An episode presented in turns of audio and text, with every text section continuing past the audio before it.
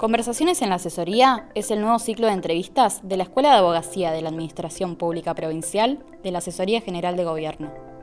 Participan de él personas dedicadas a las ciencias jurídicas y sociales para reflexionar sobre la actualidad y su rol en la comunidad.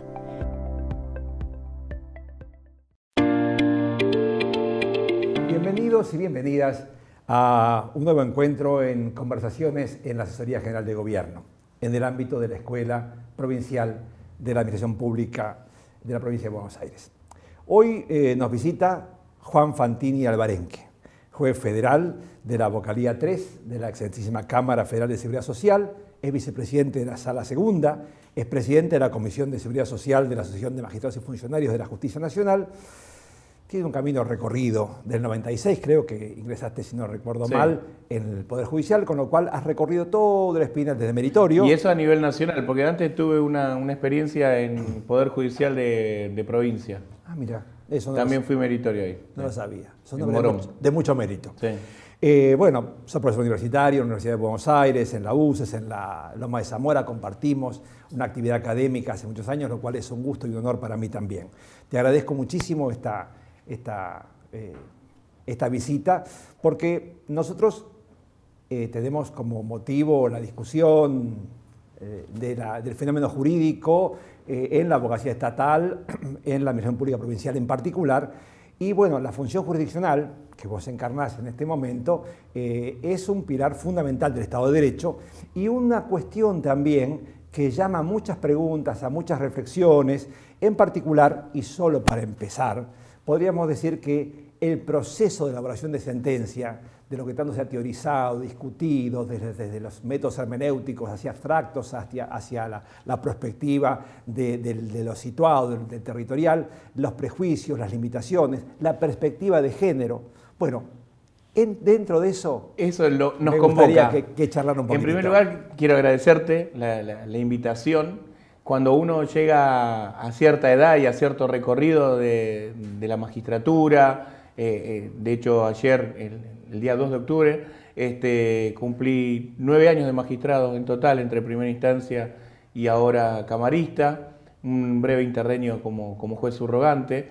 Eh, le he incorporado algo que, que dice John dentro de la formación pedagógica, que es el tema de la reflexión en la acción.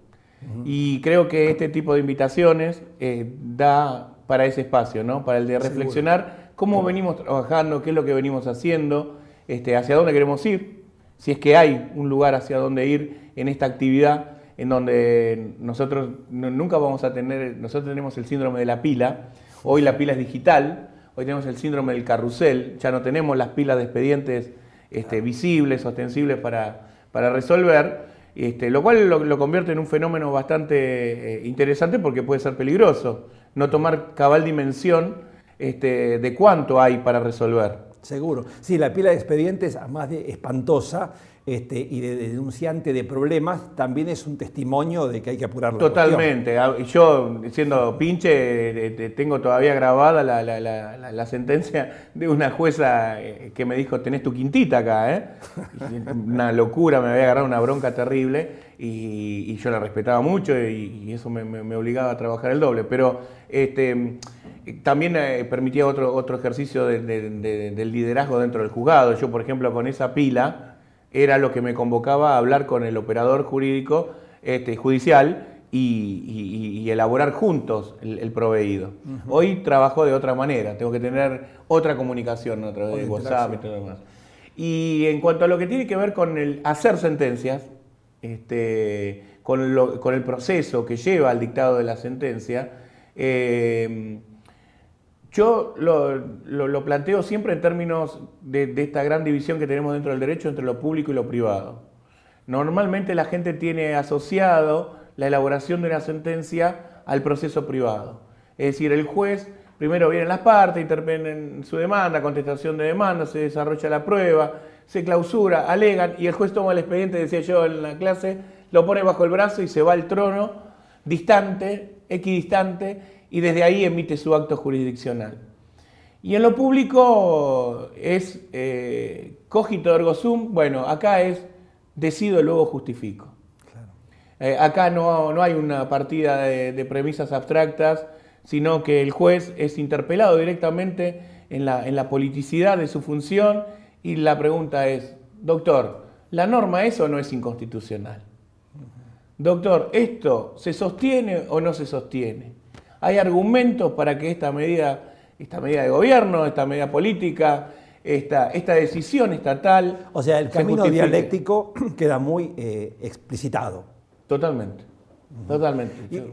¿Cuál es, si vos tuvieras que definir, cuál es, si es que hubiera una, cuál es la forma de llegar a la convicción? ¿O el camino? La convicción no puede estar antes, obviamente, de, realmente escuchar a las partes, de mínimamente tomar una interiorización del caso. Yo creo que lo contrario sería totalmente irresponsable. Incluso eh, hasta en este ejercicio de poder llegar a tener la decisión antes. ¿eh?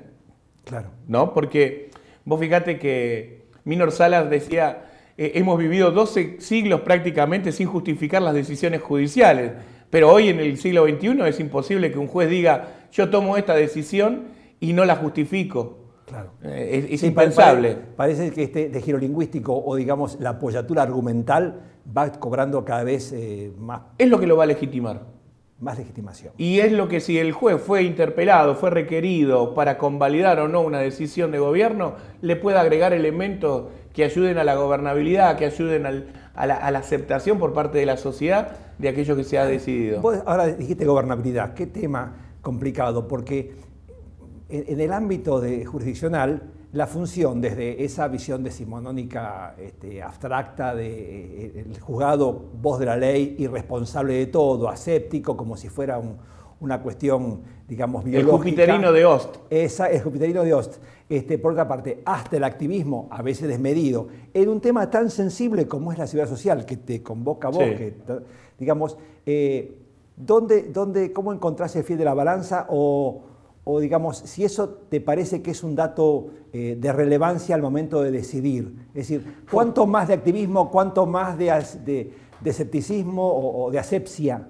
Acá era para estar distendido, ¿no?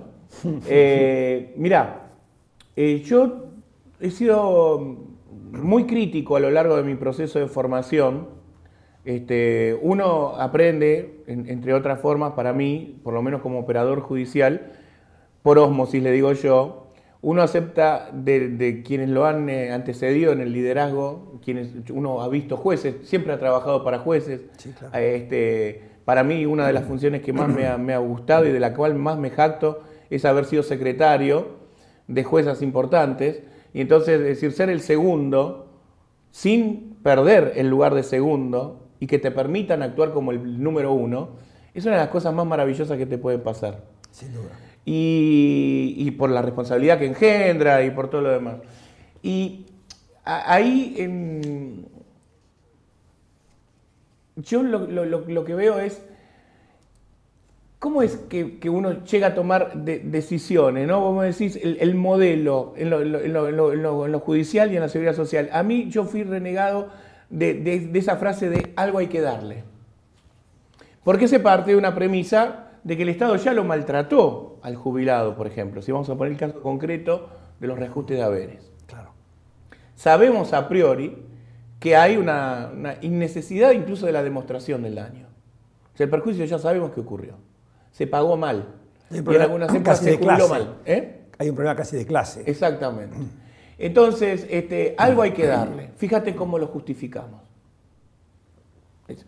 Y lo que yo nunca quise caer es en, o sea, la diferencia entre la, limosna o la ayuda social y la beneficencia, la seguridad social, es justamente no caer en la comiserabilidad. O sea, no, no, no. Eh, una cosa es un derecho y otra cosa es una ayuda. Y yo creo que en la política eso se perdió. Yo estoy convencido de que eso se perdió. Y eso después se traslada a los tribunales. De hecho, hay un fallo que yo menciono mucho, Reyes Aguilera Daniela, este, en donde creo que la Corte, la Corte, dio lugar a, una, a un nuevo resquicio. ¿no? Nosotros estábamos acostumbrados entre lo contributivo y lo no contributivo.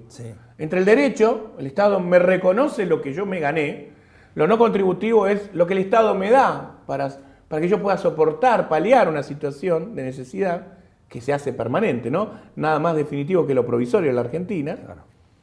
Y de repente aparece lo no contributivo, pero obligado el Estado de responder en caso de demostración de necesidad. Eso es Reyes Aguilera.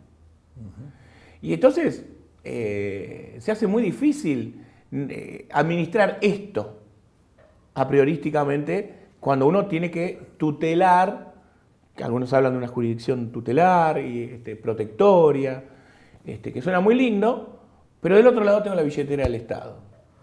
Esos son mis dos grandes... Bueno, un tema eh, históricamente conflictivo son las demandas prestacionales en general, que, digamos, en, el caso individual parece algo justo, pero le justifica al Estado, le provoca un daño gravísimo fiscal. Y, además el Estado ha tenido en su momento sus propias necesidades. O sea, que concretamente en el término previsional, en algún momento este, el pasar del subsistema, o sea, del sistema en realidad en el que convivía un subsistema público de reparto y un sistema de capitalización, volver a pasar a un sistema único de reparto, asistido, dirían algunos por el tema de los recursos tributarios, eh, tiene implicancias y ha tenido... Bueno, el caso de Villarreal. Claro. Por ejemplo. Entonces, eh, eh, ha tenido consecuencias claras y eso hasta tiene implicancias económico-financieras. Tremendas. En un, en un, mercado en donde, por ejemplo, las AFJP decidieron no reconvertirse y esa es una oferta que quedó nula. Incluso en algunos casos hasta nosotros nos han llegado a decir, bueno, es preferible devolver esa plata y no tratar de encontrarle un contenido prestacional a, ese dinero que fueron los aportes voluntarios en su momento. Entonces, pasar de un sistema al otro tampoco es gratuito Seguro. para la sociedad. No, porque pensaba la gobernabilidad, lo situado, la abstracción histórica y la, la responsabilidad jurisdiccional. Aquí ahora yo decido en un territorio, en un contexto determinado, político, social, económico, histórico. Este, en ese contexto mm, no puedo dejar de pensar, una intervención tuya muy importante, en la sentencia del reconocimiento previsional como es combatiente a dos enfermeras, por lo menos a una caso, Reynoso fue primero. Sí, y, este, Morales después. Y Morales después. Eh, y, pensaba en las acciones positivas que vos nombrás ahí, este, y la perspectiva de género. Este, bueno, ahí hay una gran colaboración de todos los integrantes de la sala, en la parte de perspectiva de género, concretamente de, Walter Carnota, la doctora Dorado, este, también hay una, una veniencia a, acompañar los, argumentos, siendo la mujer integrante de la sala. ¿no? Este, eh, para mí es muy importante que la decisión se haya llegado a un consenso interno entre nosotros este, había un, gran trabajo mío de primera instancia en lo que tiene que ver con el reconocimiento de la condición de veterano de guerra de Malvinas eh, de manera genérica y este, en, la, en, el debate entre nosotros como integrantes de Cámara surgió la, perspectiva de género. y a partir de ahí eh, cambió la, cuestión porque hay tecnicismos muy la acción bélica, la extensión de acción bélica, por ejemplo. Exactamente. Bueno, los tecnicismos dicen lo siguiente. Hay jurisprudencia de la Corte, Jerez, que encima Jerez Carmelo son dos fallos de Corte, Jerez 1 y Jerez 2, Arfinetti y Álvarez. De esta tríada, que son cuatro personas, una tríada de fallos, uno puede agarrar y puede decir, mira, vos para ser reconocido veterano de guerra de Malvinas necesitas un ámbito temporal, es haber prestado funciones en alguna de las Fuerzas Armadas o como civil entre el 2 de abril y el 14 de junio del 82, un ámbito eh, geoespacial, que es haber estado en el TOM o en el TOAS, Teatro Operativo Malvinas, o en el Teatro Operativo Atlántico Sur, que incluye la plataforma y el territorio de las islas, pero no el continente, y el requisito de prestación, que es la acción bélica en el caso de que los que estaban bajo eh, armas y acción de apoyatura para los civiles. Yo tenía una sentencia de primera instancia que después no fue acompañada por la Cámara, este, que se llama Puñalef. Eran tres mujeres civiles, enfermeras del Hospital Internacional de Comodoro Rivadavia, este, a las cuales yo les reconocí la condición de veterana de guerra de Malvinas como personal civil. Y en el caso de, de Reynoso se presenta una particularidad. Ella es integrante de la Fuerza Armada. Además. Ella es miembro de la Fuerza Aérea y ella es enfermera. Entonces, y es destinada, en el caso de ella, no al hospital internacional, sino a un hospital de campaña que está al pie de la pista de aterrizaje. Entonces, eh, ahí se, confunden incluso normas de, derecho internacional, ¿Por qué? Los convenios de Ginebra. Tal cual, porque eh, lo dijo el general Balsa.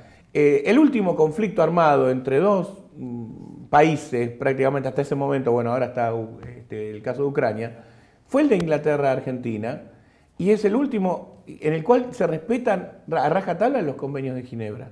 Es que hay historias que lo demuestran cabalmente de argentinos que le han salvado la vida a ingleses y de ingleses que le han salvado la vida a argentinos. Sí, sí, claro. Entonces, eh, esa parte del territorio bajo la cruz roja es inexigible. Claro, eh, aparte, porque vamos, vamos al caso, para aclarar un poco la cuestión, eh, es que ese convenio de Ginebra justamente al preservar la cuestión sanitaria, no podría entrar nunca. O sea que es un contrasentido de la exigencia de la ley. Exactamente. a eso apunta tu sentencia. A eso. Y en, lo que tiene que ver con la perspectiva de género, mirá vos qué cosa interesante se da, ¿no? Donde uno cree que hoy en día el aditamento de la letra E podría llegar a ser lo más inclusivo. Bueno, el caso de la palabra combatiente no lo es. Y en este caso dejaba afuera a una mujer de personal de la fuerza, pero de servicio sanitario. Entonces, la, palabra terminada en E, que no es ni combatiento ni combatienta, este, no, no, no logra con la E, porque ahí había que discutir, y es lo que se pone en la sentencia, no solo empuñando fusiles. Esto es, como la escena de la película Hasta el último hombre, ¿no? En, en, el caso de objeción de conciencia de que el hombre va como personal sanitario, bueno, y esa escena en donde el, protagonista toma el fusil, todos estamos diciendo, ¿no? Desde lo más visceral de la humanidad, ahora va a disparar. Y no, y enrolla una, manta y salva una persona más. Este, bueno, el personal sanitario combate de esa manera. Hay una cosa que me pareció interesante, quedándose en Reynoso, que es cuando, se va al concepto de acciones positivas. Y ahí aparece la de qué manera se trae a colación la actividad del Congreso, con un documento. ¿Del Congreso Nacional? Del Congreso Nacional. A ver, ahí tiene que ver con una interna que tenemos dentro de la propia sala, este, que tiene que ver con, una visión que uno de los integrantes, el doctor Carnota, eh, fundamenta en una sentencia de él de primera instancia, se llama Almuna, y que a mí me lo enseñó un excombatiente en un museo itinerante de Malvinas, creo que estaba auspiciado por la Universidad de Lanús, que supo estar en una carpa inflable eh, enfrente del Teatro Colón. Yo tomaba la, camioneta este, para, ir a mi casa y, tuve la oportunidad de, visitarlo. Y me dijo el excombatiente y me quedó para toda la vida porque yo lo interpelé a raíz de la división entre los continentales y los no continentales. Sí, sí, es una discusión. ¿no? Que logra hacer, como dice, el mayor reclamo con estadía permanente en la, Plaza de Mayo. Este, y entonces el tipo me dice, ¿sabe qué pasa? El argentino, por inexperiencia en conflictos bélicos modernos, no ha sabido administrar los distintos grados de reconocimiento que hay. Y a esto le agrego yo, el argentino cree que el único reconocimiento que hay es material. De hecho, hay un video en donde a Reynoso, este, que la indigna, eh, le dan a entender que no puede desfilar, eso está en las redes sociales, no puede desfilar, porque ella no es considerada veterana de guerra, porque no cobra la prestación honorífica. ¿No? Entonces, los que fuimos, de hecho, si vamos a la estadística, la Argentina tiene más veteranos de guerra de Malvinas que personas que físicamente y presencialmente fueron a las islas. Sí, sí, sí. Y en eso tiene un, mea culpa importante para hacer el propio aparato jurisdiccional. Es la justicia la que ha convalidado en muchos casos. ¿Por qué? Porque el reconocimiento la, tiene que dar la autoridad que eh, por un decreto se pone en el, en el Estado Mayor General de cada fuerza y de ahí tiene una división Malvinas y en la jerga se llama eh, quedar incluido en el BP 4023. Y, bueno, y de ahí te determinan grados de incapacidad, etcétera, etcétera, porque hay un montón de, prestaciones. En el caso de Reynoso, eh, ella solamente, como siguió integrando la Fuerza Armada después de la guerra, ella venía cobrando el decreto 1244 del 98, que era un adicional muy importante a su sueldo, y entonces, si por ejemplo pasaba al retiro, no se lo llevaba. Y las normas que establecen esto dicen, bueno, Si te doy el decreto que te reconoce la condición de veterano de la Guerra de Malvinas, vos tenés que optar o cobrás el 1244 o cobrás la prestación que hoy equivale a tres saberes mínimos del sistema general. Claro. Entonces, este, el tema del Congreso, para no, para no dejar eh, sin responder lo que vos me preguntabas, eh, tiene que ver con que el Congreso vino y te dio un diploma. Un diploma. ¿No? Entonces, eh, y la fuerza te pueden dar una, medalla. Tenemos Poltronieri, creo que es nuestro máximo héroe. bueno, entonces, tenés distintos grados de reconocimiento. Y el doctor Carnota dijo, bueno, pero ¿y este reconocimiento no pesa? ¿Esto no vale? 75 y 123, ahí. Exactamente. Y eso es discutir con las facultades que tiene cada Estado Mayor General de cada fuerza de decidir quién es. Y el caso de la Fuerza Aérea encima es un caso más complejo, porque ejército, estuviste radicado en tierra, en una de las dos islas o en las este, Georgia, listo. El requisito geoespacial lo cumplís. El problema lo tienen los de la Armada el barco, ¿por dónde fue su derrota? Se llama la trayectoria del barco. Bueno, ¿por dónde navegaste? Y, todo el, digamos, el, tramo logístico de apoyo, que no necesariamente es disparar. Exactamente. Y en el caso de la Fuerza Aérea, más todavía. ¿Por qué? Y porque vos decís, si voy a lo, a lo geoespacial, técnicamente solamente son los pilotos. Claro. Ahora, ¿cuántas personas hay detrás para poner un piloto en, arriba de un avión? es un mundo. Bueno, eso es. Y ahora hay otro tema que me, parece que ronda esto, pivotando sobre esta cuestión de, Reynoso, que vamos a, utilizar un poco como, como ejemplo, de, este, eh, de esta dispersión de criterios en el ámbito administrativo, específicamente Fuerzas Armadas, en el ámbito administrativo civil en general, decretos, resoluciones, reconocimientos, sentencias, las que vos nombraste recién, de corte, de Cámara, de Juez, y... Cámara Federal del Interior caos frente al orden, un poco pensando en Limas y esta idea de la, jurisprudencia como ordenando. Eh, ¿Hay algún criterio o alguna, eh, digamos, alguna necesidad o algo que estuvieran discutiendo como buscando alguna especie de casar la cuestión, de buscar plenarios? ¿Esto, esto está funcionando? ¿Hay algo en danza respecto de esto? Qué, buena pregunta. No, mira, eh, justamente yo integro una sala, una sala de una cámara que solo tiene un fallo plenario en toda su historia. Es una Cámara que hoy es Cámara Federal de la Seguridad Social por ley 24463, eh, marzo del 96, del 95, perdón, y, está en funciones desde el año 89 eh, como Cámara Nacional de Apelación de la Seguridad Social cuando se iba de recurso directo de contra las resoluciones de las ex cajas jubilatorias. Luego va a venir el ANSES que va a centralizar, LANCES, perdón, este, la Administración Nacional de la Seguridad Social, este, que va a venir a, centralizar y a, federalizar por persona pública, estatal, gestionadora, eh, toda la materia. ¿no? el maestro Villar Campos, si se levantara, no mira y dice, pero es derecho común, es derecho ordinario de la seguridad social.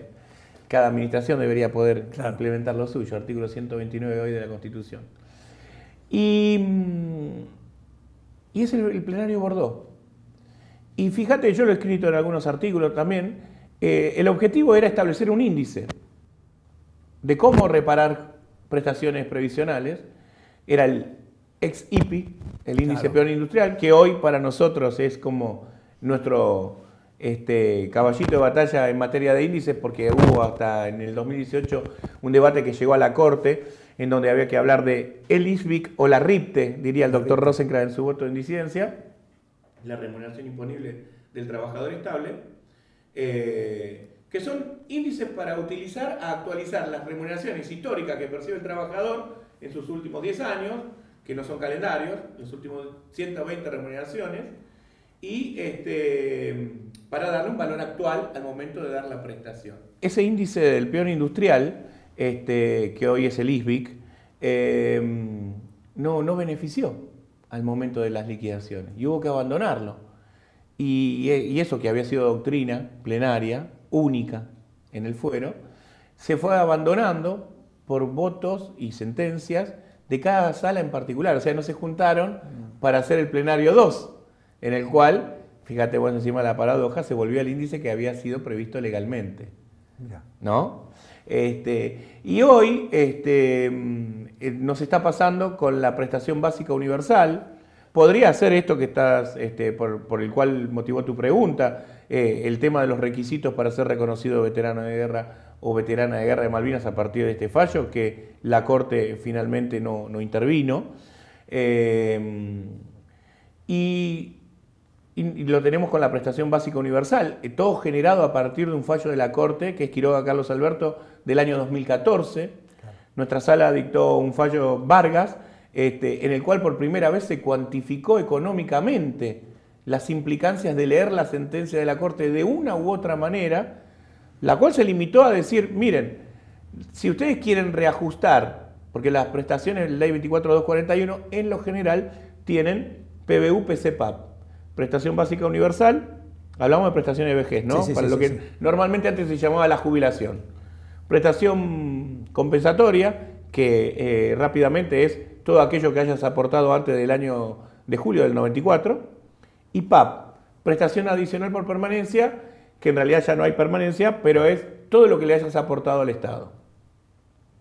Y este, PC y PAP se reajustan sin discusión alguna, fallo del IF, de, de corte, Blanco ahora hace poco, Fernández, en donde dice todas las remuneraciones que el trabajador percibió en actividad hasta el año 2009 deben ser actualizadas con ISBIC y después se utilizarán los índices oficiales. Esa es la forma de actualizar las remuneraciones para jubilarte hoy si vos vas. Mientras que tengas remuneraciones antes de esa fecha. Ya ahora estamos en otro escenario. Los que tienen 120 remuneraciones todas posteriores a marzo del 2009. Claro, otra discusión. Y, este, y bueno, y la PBU, que es un componente muy importante de las prestaciones, cuanto más baja sea la prestación o cuanto más cercana esté al haber mínimo, más va, va a valer porcentualmente. Eh, yo lo definía de una manera muy descarnada, pues yo lo llamé publicidad engañosa. Cuando se oferta el sistema de capitalización en el 94, en ese momento las jubilaciones mínimas estaban en 200 pesos. Entonces te decían, bueno, usted los va a tener siempre, los 200 pesos del Estado.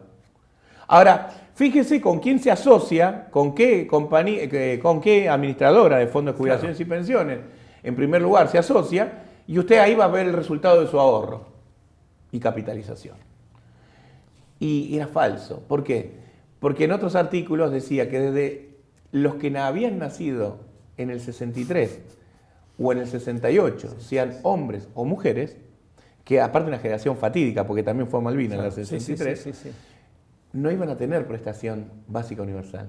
El Estado iba a desaparecer en la participación de, de las prestaciones, en el pago de las prestaciones. Entonces, algo que estaba destinado a desaparecer, hoy es permanente y es porcentual importante de las prestaciones. Entonces la Corte en aquel 2014, eh, en una decisión pragmática y de la cual surge una doctrina que es totalmente convalidante, decir, no se puede considerar que hay una parte del haber previsional que sea irredeterminable per se. Claro. Excelente. Una locura. Imposible no compartir eso. Ahora, fíjese usted cómo determina si procede o no reajustar la PBU. Esa es otra cuestión. Esa es otra cuestión. Fíjese usted cómo determina si se, si se da o no un supuesto de confiscatoriedad que en, la jerga previsional es del 15%. Fallo actis caporales. Y bueno, ahí está. ¿Está consolidado ese criterio? No. Lo que se hubo es un, un, debate interno entre todos los integrantes de la Cámara, muy adulto, muy, muy, muy, muy, muy adulto desde lo judicial, ¿no? Me refiero. Este, no se pegaron. No, no, no, no, no. Y perdimos 6 a 3 los de sala 2. ¿no? Si hubiéramos sido un plenario, hubiéramos perdido 6 a 3. Quizás este, el tiempo permita que se puedan exhibir con mejor eh, claridad los argumentos. Este, y, bueno, y ahora va a ver qué consecuencias tiene luego de ese debate que, vos fíjate que esto nació a raíz de una necesidad que se veía plasmada en, las decisiones de primera instancia. Una sala usaba índice de salarios, que se llama Badaro, la doctrina de donde surge, el otro usaba ISBIC, que es el IF. Badaro 1, Badaro 2. Exactamente. Y, si, si de repente eh, primero es determinar la confiscatoriedad y después el índice, o si primero se aplica el índice, se suma a la totalidad de las prestaciones y ahí se procede a determinar la confiscatoriedad o no. Ahora, en este tema tan sensible, ¿no? y para ir cerrando un poquito la idea, es decir, vos estás, eh, digamos, en, un fuero de previsional, protectorio, eh, irrenunciable, eh, y que tiene que ver con, imprescriptible, con, con la vida cotidiana y tan sensible. Y en este contexto histórico, ya largo, de casi de clase de jubilado como personalidad vulnerable o de alta vulnerabilidad. ¿Cómo juegan las necesidades o las pasiones o los prejuicios o las dudas o los miedos o las tristezas personales al momento de decidir? Esto es decir, bueno, yo tengo esta necesidad, porque hablamos de demandas prestacionales. Bueno, voy a hacer feliz a la gente, voy a dar cuál que ¿Tenés algún, eh, alguna anécdota o algún tipo de conflicto que te ha pasado, un mecanismo o, algo para comentar al respecto de enfrentarse? La ética de rol de la función jurisdiccional en nombre del Estado para tomar una decisión que tiene impacto enorme, político, social y económico y financiero, y también están las creencias personales, sensaciones, justicias. ¿Se puede decir malas palabras? Sí, por supuesto. Eh, va a ser en función de un relato, ¿no? Porque yo en el aula digo malas palabras y digo robar. Los alemanes, a ver si, porque vos sabés idioma, yo no. Cosmovisión es Wayne Rats. Bueno, eh, aquellos lentes que no nos podemos quitar, yo creo que eso es innato en todo ser humano. O sea, eso es imposible que, yo no vea con los ojos con los que me crié. Un día vino una, una, mujer al, tribunal. Me, me, gusta sintetizar esto porque es una imagen kafkiana yo llamo imágenes kafkianas a, aquel que va al seguro social a buscar una cobertura y se encuentra con la burocracia. enorme. No, exacto, bueno. Y, em, y entonces este, dice em, la mujer cuando se sienta, vengo acá porque quería conocerlo. Yo, este, en realidad no soy la titular del juicio, el titular del juicio es mi marido, y un día, este, viajando en, el subte, eh, iba con mi abogada y ella se puso a hablar con otra abogada y este, dijeron, ¿dónde lo tenés el juicio? En el juzgado 6, en el juzgado de Fantini. Viste que de ser magistrado te da la posibilidad de tener, hasta incluso el operador judicial dice, mi juez. Sí, sí, claro. Hay un sentido de pertenencia. Este, en la vieja época se, denominaba, ¿no? Dice, bueno, te vas a ir a cámara, dejas de ser patrón de estancia. Claro. Y mm, dice, ah, ese es un hijo de puta. Y entonces la mujer vino con esa, con esa, con esa premisa, conocer al hijo de puta. ¿Quién era el que...? Porque yo en un momento, en primera instancia, rechacé demandas de los beneficiarios. ¿Y qué provocó el fallo blanco justamente? Mi, actitud llevó a que la Corte se viera en la obligación de definir el índice. Porque lo tengo escrito también en algunos artículos, la Corte no, no decide qué índice usar primero, toma una decisión y luego viene la cuantificación económica. Hay una experiencia de la Corte que se abandonó, por lo menos en lo práctico, no sé cuál ha sido la... Había una unidad de asistencia económica financiera que tenía como función asesorar a la Corte en el impacto de las decisiones judiciales. ¿Cuánto cuesta esto que decidimos? Sí. El juez de la Seguridad Social muchas veces está frente al dilema de decidir hacer justicia y como la, propaganda esa que decía de Buenos Aires a Mar del Plata, había un personaje de la propaganda que decía lo que dé en cuanto a la velocidad. Sí.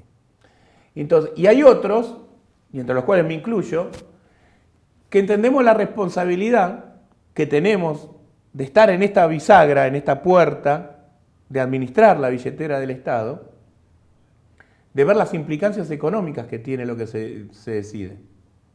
¿Cuánto cuesta? ¿Qué tema? ¿No?